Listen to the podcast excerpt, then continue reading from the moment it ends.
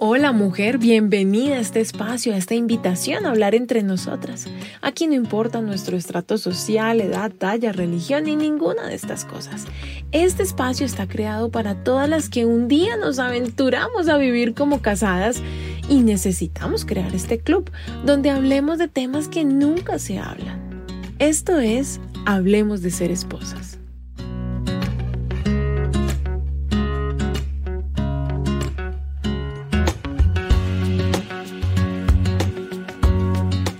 En este episodio vamos a hablar sobre la convivencia, por eso lo he titulado Háblame con tu mirada. La mayoría de matrimonios están en crisis, o estuvieron o estarán, aunque algunos ya no estarán porque se divorciarán. Y esto cada día parece más común, al punto de que uno piensa, ¿cuándo me pasará a mí? ¿Qué estará sucediendo? Muchas cosas, muchas, pero sobre todo dos. La primera, tenemos costumbres tóxicas aprendidas que traemos a la relación que no nos permiten vivir el matrimonio que queremos y, que en la mayoría de veces son inconscientes. Dos, no tenemos herramientas para transformar esas costumbres. Y no creo que sea tan simple como que mi mamá grita a mi papá, entonces yo grito a mi marido. Creo que es más como que mis papás me consintieron tanto Nunca me corrigieron el ser caprichosa, por lo que yo asumo que comportarme de esa manera es correcto, normal. Y soy caprichosa con mi esposo, lo que me está causando problemas, pero no tengo ni idea de cómo cambiar esto. O, o por qué tengo que cambiar, que cambie él. Y también hay mucho de como a mi mamá le pasó, yo no permitiré que me pase. Pero cada día Parece que repito su historia y no entiendo por qué o cómo me pasa lo que prometí no vivir. Pero bueno, antes de entrar en materia, debo darle el crédito de este episodio a la escritora Amaya de Miguel, creadora de una técnica de educación positiva que se llama Relájate y Educa. Porque viendo una charla en YouTube de esta experta en crianza, aprendí muchas cosas para la educación de mis hijas. Entendí cosas que no entendía, apunté otras en mi agenda y en mi corazón para ponerlas en práctica, pero escuchándola me surgieron las siguientes preguntas. ¿Será esto aplicable al matrimonio? Si los mismos errores que cometemos como papás los estamos cometiendo como cónyuges, ¿qué tal? Y comencé a hacer un paralelo entre las técnicas que ella da, las herramientas para una educación sana, y esas mismas herramientas eh, las transformé a la relación de esposos. Por supuesto, no todo va a lugar, pero sí la mayoría de las cosas. Antes de que digas, ay, pues claro, no ve que mi marido es como un niño malcriado. Mm, déjame decirte que no. Y sí, Sí, pero no.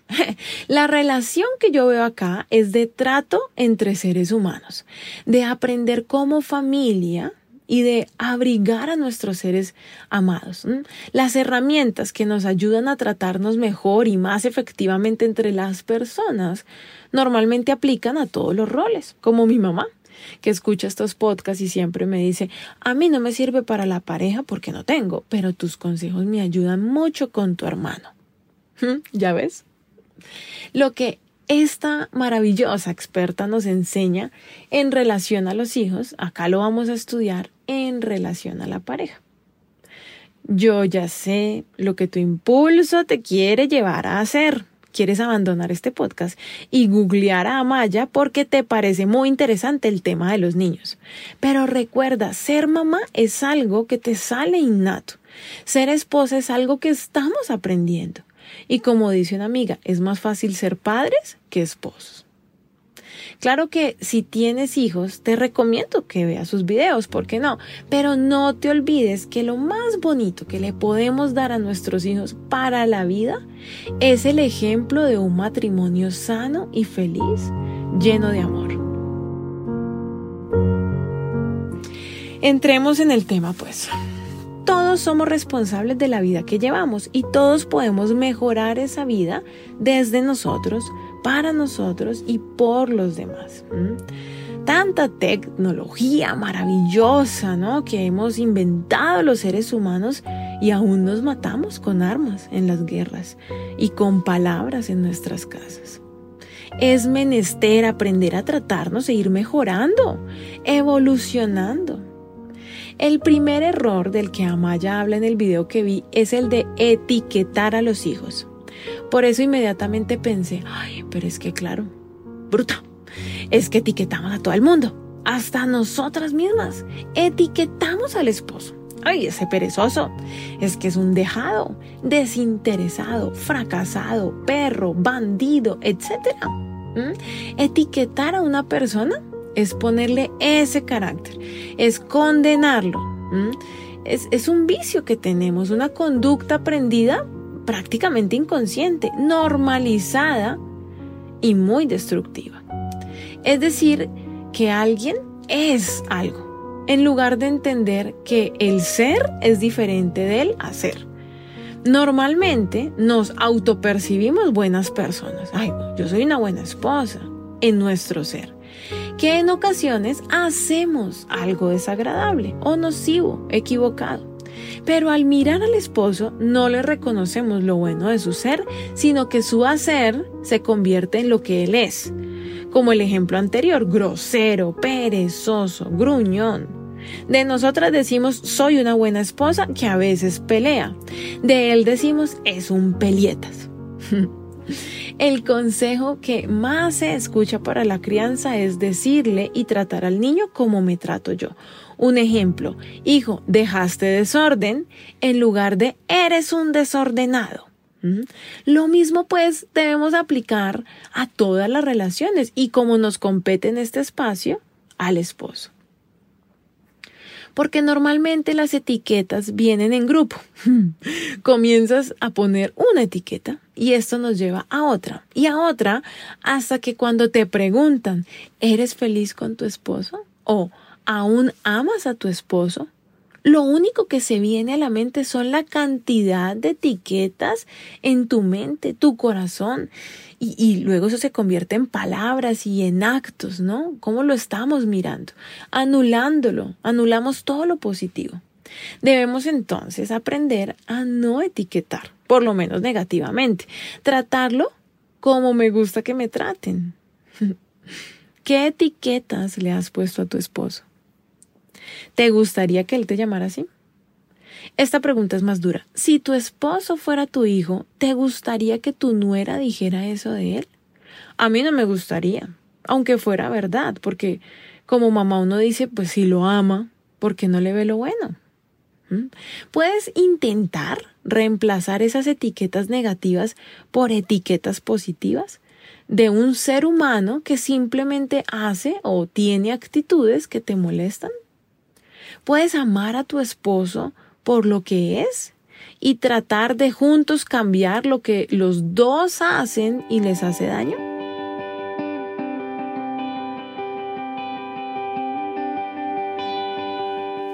Otro comportamiento aprendido, nocivo, que traemos a casa y no ayuda es la comparación. Comparar. Yo tengo dos hijas, cada una tan diferente a la otra no parecen hermanas, criadas bajo las mismas circunstancias.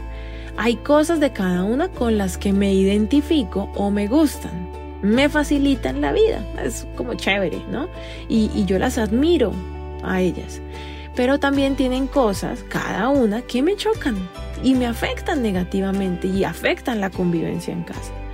No hablemos de compararlas entre ellas, porque es algo que no hago, porque lo hicieron conmigo mucho y me propuse corregirlo.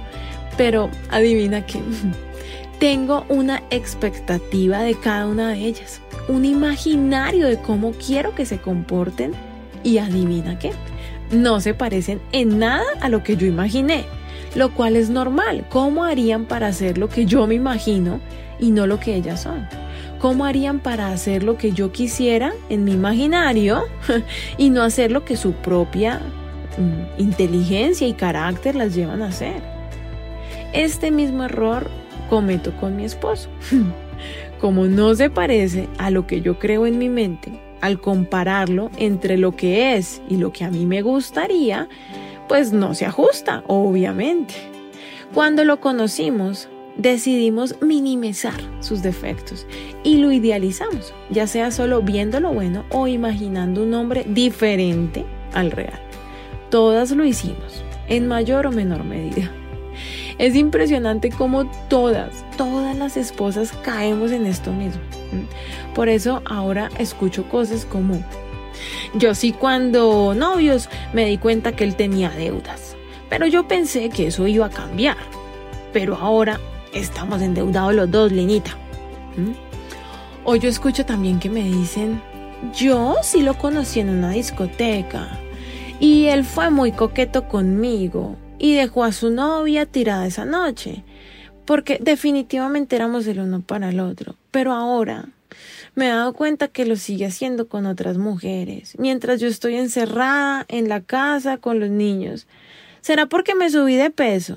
No, cariño, no es tu culpa, pero tampoco iba a cambiar por ósmosis porque sí, porque mis vibras positivas en casa y el espejo a la entrada, como dice el Feng Shui, es que ni la Biblia abierta en el Salmo 119, ni tampoco el grupo de oración al que asistimos sin falta cada ocho días, ni los signos zodiacales que tenemos que son perfectos y se complementan, iban a hacer que mi hogar no tuviera problemas. El tipo no sabía administrar el dinero y no ha aprendido porque se casó contigo. El tipo tiene un tema de coquetería y tiene unos faltantes en su corazón y eso no va a cambiar simplemente porque ya vives con él. Todas estas cosas que ves o viste cuando novios no van a cambiar porque sí. Ojo que no los estoy excusando o diciendo que de malas, que así lo conociste y te tienes que aguantar. No. Eso es lo que siempre nos dicen, ¿no? Que, que nos aguantemos o nos divorciemos. Si los seres humanos abandonáramos toda relación ante cada embarrada de esa otra persona, nadie se relacionaría con nadie. Porque hasta las mamás nos fallan. Por más amor que ellas nos tengan, se equivocaron en algún momento o la van a embarrar. Pero no por eso deja de ser la mamá o, o la amiga, ¿me entiendes? Ahora, me causa mm, gracia que cuando hablo de estos temas confrontantes, saltan las mujeres que se aguantan malos tratos diciendo, ay, entonces, ¿qué? ¿Me lo sigo aguantando? Cariño, ya te lo estabas aguantando antes de que yo dijera esto. Es que quien tomó la decisión fuiste tú. Lo que pasa es que hablar de estos temas pues son, es muy confrontante porque nos abren los ojos y eso no siempre es fácil puede ser hasta doloroso o muy chocante y, puede ser que te dé rabia conmigo porque te lo estoy diciendo, pero tu, tu problema no comenzó conmigo. Créeme. Sigamos avanzando y vas a ir encontrando no solo fallas en lo vivido, sino herramientas para salir de ahí, pues que es lo que necesitamos todas. La pregunta es, ¿por qué esperar de él algo diferente a quien ha sido siempre? Porque sí, porque, ajá, dirían los costeños. Si queremos algo diferente, si necesitamos algo diferente, hay que trabajarlo. No esperar a que simplemente pase. ¿Cómo lo trabajo? Con estos cinco no sencillos pasos. Primero, aceptar la realidad. Esto es lo que hay. Segundo, decidir si sigo la relación con vista a una relación sana. Tercero, cambio yo primero. Cuarto, busco ayuda del único que lo puede cambiar a él. Y por último, quinto, actúo y luego espero. Esperar sin desesperar es la parte más difícil.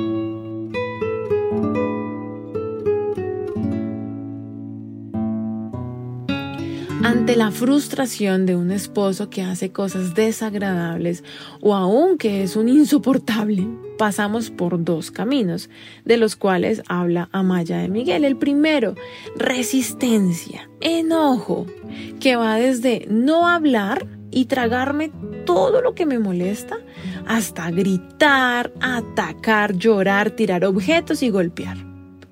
El otro camino es aceptar lo que es y con lo que hay hacer que sea agradable. Permíteme, te explico. Ella da un ejemplo de si los hijos siempre tiran la maleta al suelo y eso me causa mucha molestia. Puedo enojarme y armar pelea en la casa por eso. lo que va a pasar es que al otro día la maleta va a seguir en el suelo.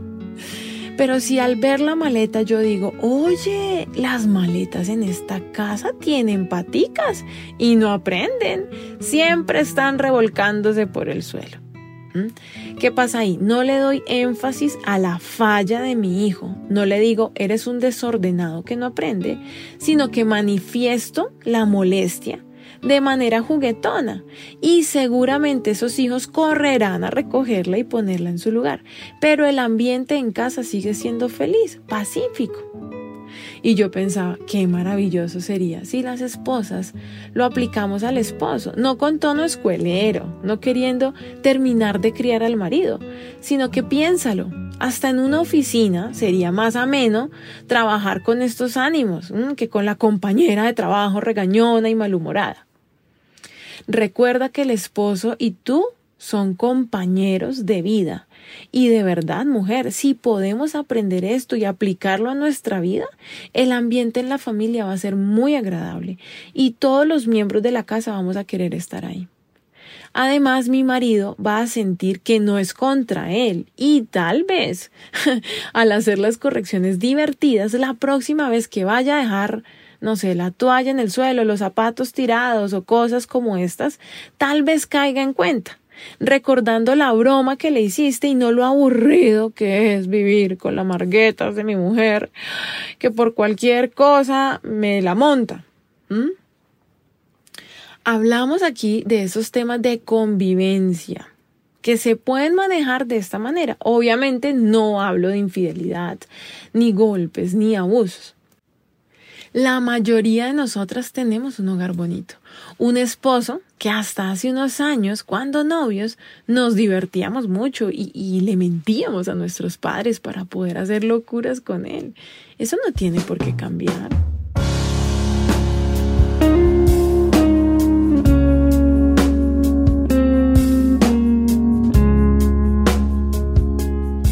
Ya hablamos de dos costumbres, mañas, aprendidas e inconscientes que hacemos de manera automática y dañan nuestro corazón y, dañan a los corazones de todos en la casa, ¿no? Eso es etiquetar y comparar.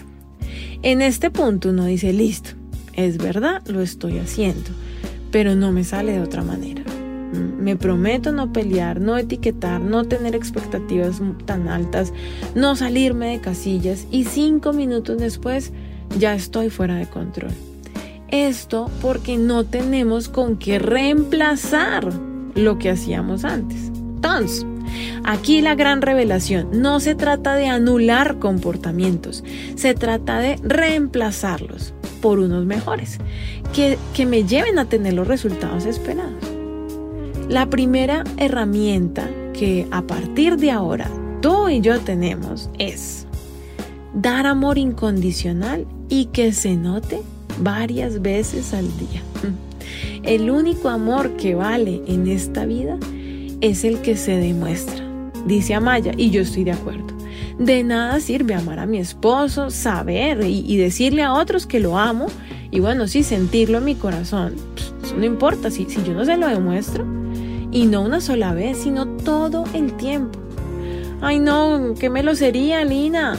Bueno, cariño, quédate donde estás entonces. Pero, como le digo a mis hijas, ¿cómo sabes que no te gusta si no lo has probado? ¿Mm? ¿Cómo sabes, amiga, que llenar tu casa con detalles de amor no es melosería? Si no lo has intentado. ¿Podrías intentar demostrar amor? ¿Podrías proponértelo ahora y todos los días tener al menos un detalle de amor, aún con ese esposo que no parece merecerlo? Todas queremos un esposo amoroso que ame a Dios, pero ¿cómo lo va a amar si no lo ha visto? ¿Y dónde lo va a ver? ¿En una iglesia los domingos? Ay, lo va a ver en ti, en mí, en mi trato hacia mí, hacia mis hijos y demás personas, pero sobre todo en mi trato hacia Él. Si las mujeres no somos los brazos de amor extendidos en la tierra, no sé dónde más vamos a poder encontrar a Dios.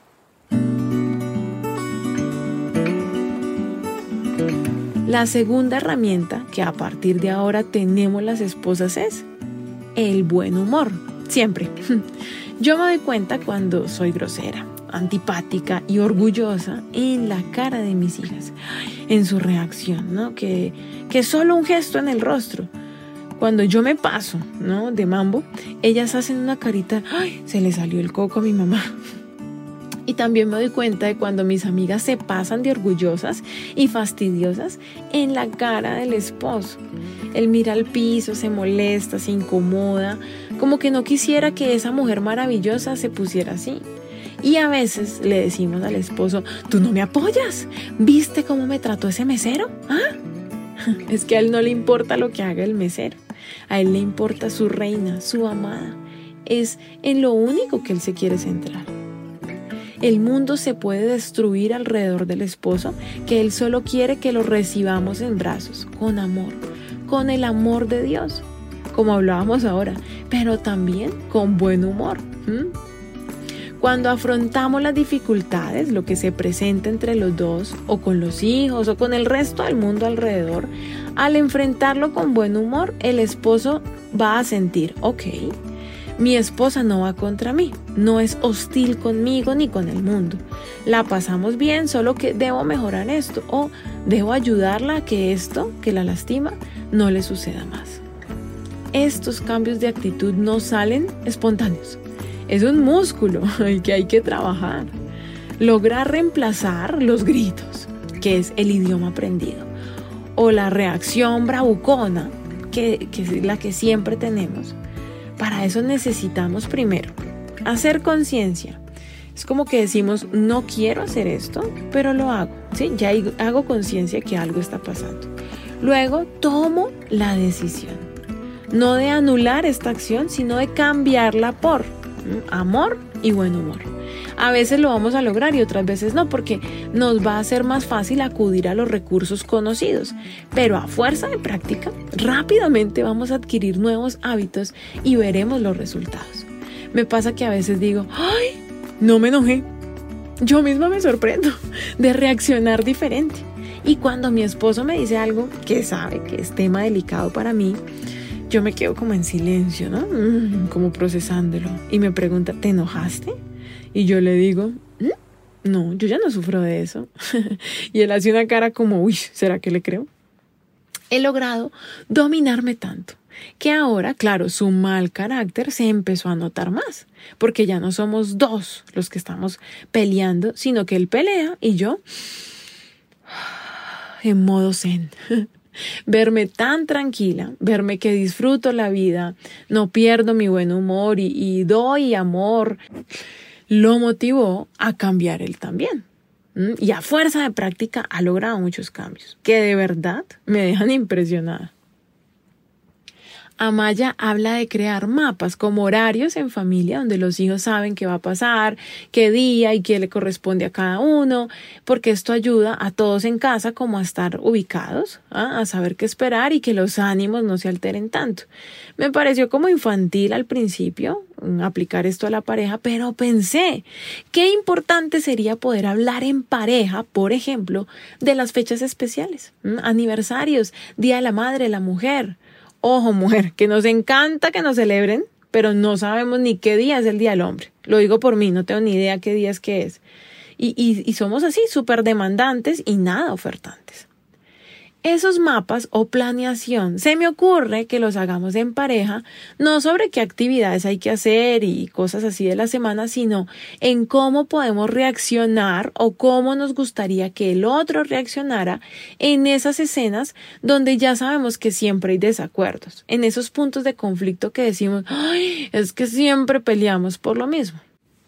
Decidamos por adelantado que cuando la conversación se esté subiendo de tono, Abandonemos la habitación pero no la casa, por ejemplo, hasta que los dos estemos tranquilos y lo volvamos a hablar. Eso sería una planeación.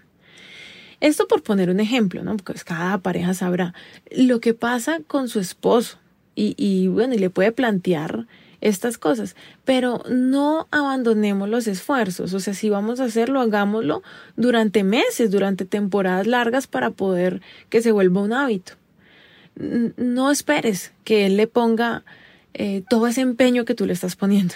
Si no esperes que eh, se vean los resultados rápidos. Eh, hazlo tú por ti. Porque para toda relación, hasta para soportarnos nosotras mismas, este dominarnos a nosotras, pues nos va a servir. Y él ya con el tiempo, al ver que a ti te funciona, se va a antojar y va a querer también eh, que, te, pues que le funcione a él. Es como si tú empiezas una dieta, pero no lo obligas en casa, él sigue comiendo lo que quiera. Cuando él vea que tú estás mejor, que has bajado de peso, que te sientes con mejor energía, que duermes mejor, entonces ahí sí él va a querer hacerlo. Bueno, estos acuerdos se hacen entre los dos, o sea, no se imponen. O bueno, entre todos en la casa, sobre todo si ya los hijos están grandecitos. Y esto sirve para anticiparnos a las crisis. Me estaba acordando, ¿no? Cuando uno tiene hijos bebés, tú sabes, cuando una mamá ya le agarró el ritmo a la maternidad, si antes de que al bebé le dé hambre, ella ya le está alistando el tetero. O sea, esto es súper clave. Esto puede salvar la convivencia con un bebé en casa, porque ya cuando el bebé se ataca, a berrear, uno ni piensa, ay, las manos se ponen torpes, uno corre rápido, rápido el tetero, que el niño está muy mal, y la preparada del tetero se hace eterna, se caen las cosas, queda más caliente, queda muy frío. No, ay, ¿verdad qué pasa así? Uno se vuelve un ocho por un simple tetero. Pues yo hace rato que no hago teteros, pero me acuerdo bien el cambio que había de cuando yo me anticipaba a cuando ya hacía las cosas sobre el tiempo. Pienso que en la pareja nos podemos anticipar a lo que siempre nos divide, como la visita a la familia. Antes de ese cumpleaños, bautizo, asado con los amigos, hablen, únanse, pónganse de acuerdo a qué van a acceder y a qué no. Y cuando la familia ataque, ustedes ya se adelantaron. Con amor, claridad, buen humor y pocas palabras, todos aprendemos. Algo maravilloso que explica en el video Amaya de Miguel es la importancia de la conexión. Escuchar con los ojos, lo llama ella. El detenernos y mirar a nuestros hijos. Por eso este episodio se llama así, Háblame con los ojos. En teatro se trabaja mucho mm, esto en el escenario para poder que exista vida en la escena o también para ayudar a un actor cuando se le va la letra. Se necesita que haya contacto visual y se nos enseña y entrena a los actores para siempre mirarnos en escena, a hablarnos con los ojos. Y yo pensaba en esas parejas que ni se miran. ¿Las has visto? O mejor, ¿te miras a los ojos con tu esposo? Fíjate en cuántas horas del día pasan juntos. Cuánto de ese tiempo es de calidad y de miradas de amor, de equipo, para que, como en el teatro, haya vida, no en escena, sino entre ustedes dos. ¿Cuántas horas a la semana se dedican el uno al otro?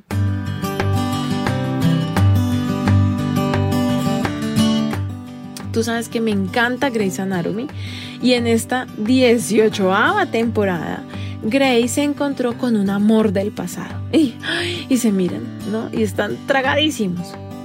Cuando vi ese capítulo me di cuenta que yo miraba así a mi esposo hace muchos años, pero ahora no lo miro así. Claro, las relaciones cambian con los años y bla, bla, bla. Pero yo pensé, este man me gusta. Qué lío para conquistarlo. No se quería casar. Y ahora que lo tengo mío de mí, no lo miro así. ¿Por qué? Y bueno, ya llevo unas semanas haciendo conciencia de mirar a mi esposo, de ponerle atención cuando me habla, de observarlo, cómo está lindo. Y a veces lo miro y con los ojos le digo que lo amo y que me muero por él y él como que se intimida y luego en la noche me abraza y me dice, mm, pero ¿cuál era la miradera? Y bueno, el resto no te lo voy a contar, pero es muy feliz. el punto al que quiero llegar es que hablarnos y amarnos con los ojos es un regalo, es un lenguaje que solo los dos podemos hablar. Ahora no es que te vas a parar esta noche frente a tu esposo y lo vas a mirar así, concentrada, con ojos así abiertos, sin parpadear y, lo vas a asustar. El hombre va a pensar, ¿qué es esto tan raro? porque me estará mirando así? Y, te quita la mirada y tú dices, ay, sí, ven. Eso será Lina con el marido, pero nosotros no, eso ya este amor está más muerto. No, cariño, así no, poco a poco. Primero vas a hacer un trabajo interno de recordar cómo se conocieron. Piensa en 10 cosas que te encantan de tu esposo. Si 10 te parece mucho, uy, mujer, debes trabajar con urgencia en tu relación. Demuéstrale tu amor. Que ese amor sea viscoso, dice Amaya en el video. Lina, y en la dificultad, amar fue el compromiso que hicimos al casarnos.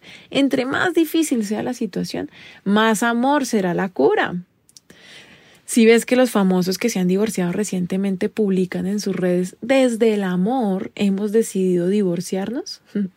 y nosotras, que queremos un hogar sano, bonito, no, no somos capaces de decir, desde el amor he decidido seguir con mi esposo, amarlo y mejorar mi carácter para abrirle el camino y que él mejore el de él. ¿Ah? Si la gente se puede divorciar desde el amor, que seguramente se necesita mucho amor para tomar estas decisiones en paz y con madurez y entendiendo que los hijos nos necesitan como equipo, aunque no seamos pareja.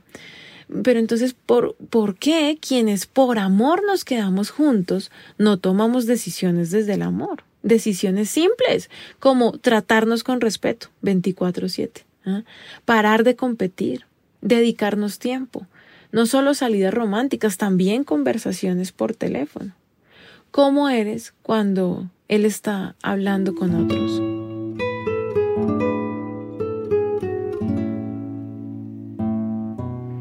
Recuerda que en casa somos un equipo, una tribu que se necesita, se complementa y se debe cuidar.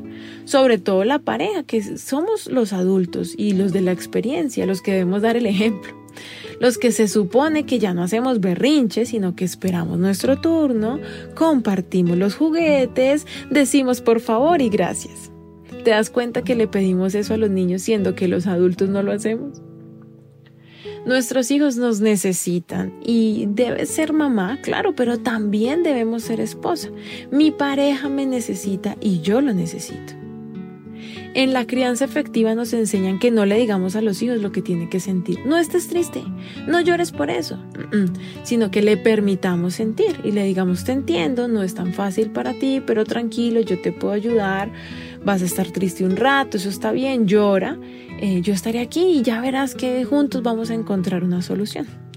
En la crianza esto significa más tiempo los hijos criados efectivamente son hijos a los que se les ha dedicado tiempo de calidad y en cantidad también. Es lógico que con la pareja pase lo mismo, pero no es solamente estar juntos en todo, para todo, porque justamente las parejas que trabajan juntas son las que más les provoca ahorcarse. Se trata de comprender que la, que, la relación que tengo es importante y que ese otro ser humano es importante y que yo debo ser importante para él y que eso demanda un tiempo de calidad, pero también de cantidad. ¿Cómo voy a poner herramientas eh, sanas en práctica que nos den resultados agradables, amorosos, eh, si no es reemplazándolas, ¿no? Por esas conductas repetidas del pasado que ni a los abuelos ni a nuestros padres pues les dieron buenos resultados. Es tiempo de evolucionar en pareja. Comunícale lo valioso que es para ti. Ay, pero no me nace, Lina. Hay un ejercicio simple para esto y con esto ya voy terminando.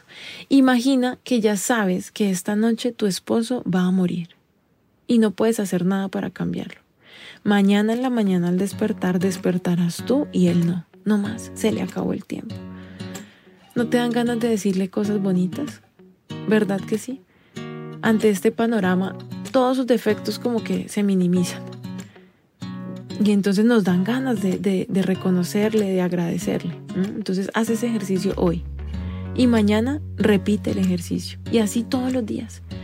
Hasta que un día no será un simulacro, sino que será verdad. Y por más triste que sea, tendrás la tranquilidad de que todos los días lo amaste y se lo demostraste necesitamos amarnos y cuidarnos nosotras también. Conectarnos a la fuente de amor. ¿Quién puede ser esa fuente? ¿Un amante? ¿Un ex? Claramente no. Creo que es Dios porque Dios es amor. Si yo estoy bien, puedo hacer que todos estén bien. Nosotras somos como un árbol, ¿no? Como que con las ramas sostenemos cosas en la familia, en nuestra misma familia y muchas otras cosas. Pero si el tronco se seca, Escucha la frase de este episodio.